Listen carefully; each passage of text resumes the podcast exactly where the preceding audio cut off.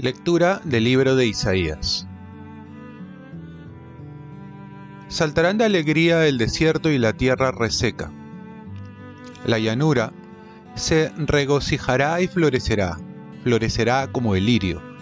Se regocijará y dará gritos de alegría. Tienen la gloria del Líbano, la belleza del Carmelo y del Sarón. Ellos verán la gloria del Señor, la majestad de nuestro Dios fortalezcan las manos débiles, robustezcan las rodillas vacilantes, digan a los cobardes de corazón, sean fuertes, no teman. Miren a su Dios que trae la venganza y el desquite, viene Él mismo a salvarlos. Entonces se despegarán los ojos del ciego, los oídos del sordo se abrirán, saltará como un ciervo el cojo, la lengua del mudo cantará. Porque han brotado aguas en el desierto, torrentes en la llanura. El desierto será un estanque, lo reseco un manantial. En la guarida de los chacales brotará cañas y juncos. Cruzará por allí un camino cuyo nombre será Vía Sacra. No pasará por ella ningún impuro, ni los necios vagarán por ella. No habrá por allí leones, ni, se acercarán las bestias feroces, sino que caminarán los redimidos, volverán los rescatados del Señor, vendrán a Sión con cánticos y habrá alegría eterna sobre sus rostros, gozo y alegría les acompañarán. Se alejarán la pena y la aflicción. Palabra de Dios.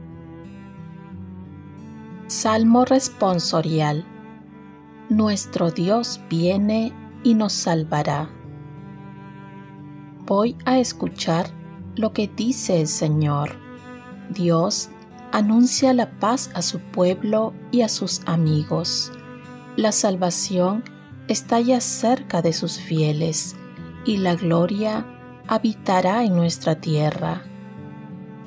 Nuestro Dios viene y nos salvará la misericordia y la fidelidad se encuentran, la justicia y la paz se besan, la fidelidad brota de la tierra y la justicia mira desde el cielo. Nuestro Dios viene y nos salvará. El Señor nos dará la lluvia y nuestra tierra dará su fruto. La justicia marchará ante Él la salvación seguirá sus pasos. Nuestro Dios viene y nos salvará. Lectura del Santo Evangelio según San Lucas. Un día estaba Jesús enseñando y estaban sentados allí unos fariseos y maestros de la ley, venidos de todos los pueblos de Galilea, Judea y Jerusalén. Y el poder del Señor lo impulsaba a curar. Llegaron unos hombres que traían en una camilla a un paralítico y trataban de introducirlo para ponerlo delante de Jesús.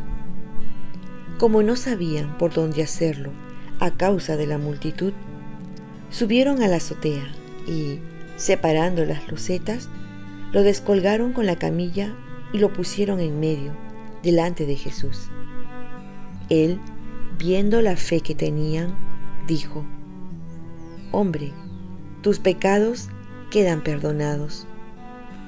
Los escribas y los fariseos se pusieron a pensar, ¿quién es este que dice blasfemias? ¿Quién puede perdonar los pecados si no solo Dios?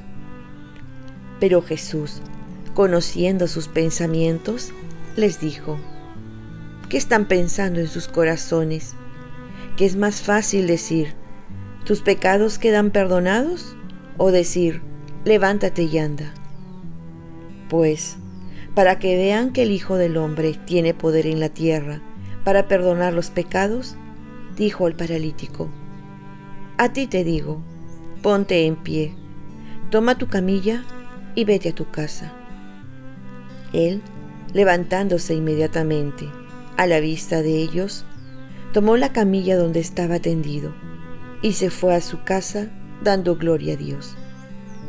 Todos quedaron asombrados y daban gloria a Dios diciendo llenos de temor, hoy hemos visto cosas admirables. Palabra del Señor. Paz y bien, adviento, tiempo para admirarnos del amor de Dios y llevar a todos a su amor. El Evangelio termina con esta frase, hemos visto cosas admirables. En este tiempo de Adviento es un tiempo de admiración y nos toca admirarnos de lo que Jesús ha hecho por nosotros por amor. Esto es la encarnación. Dios se hace hombre siendo rico, se hace pobre. No solo basta contemplar su amor en la cruz, sino también su inmenso amor en la encarnación. También debemos admirarnos no solo por los milagros físicos, como este hombre que estaba paralítico y Jesús con su poder lo hace caminar con su palabra, sino que una obra más grande es el perdón de los pecados. Jesús, en su maravillosa providencia, nos deja uno de los regalos más grandes, que es el perdón. Pues Dios perdona y de esta manera nos recrea y nos da la fuerza para vencer el mal. Aquella fuerza que lo llevó a resucitar a los muertos, sanar enfermos, levantar paralíticos, es la que nos comparte cuando nos confesamos y se nos perdona todos los pecados. Hagamos como estos hombres que levantaron hasta los techos para que su amigo se sanara físicamente.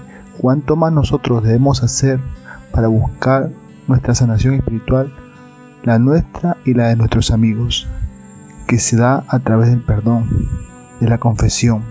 Debemos sacar los tejados de la vergüenza, de la pereza, de la desidia para acercarnos en este tiempo a confesarnos y sanarnos. Tiempo para admirarnos de su amor, que se hace uno con nosotros, menos en el pecado. Admirarnos que cuando pedimos con fe, nos sana el cuerpo si es voluntad. Y cuando acudimos a la confesión, nos sana el alma, nos da la salvación.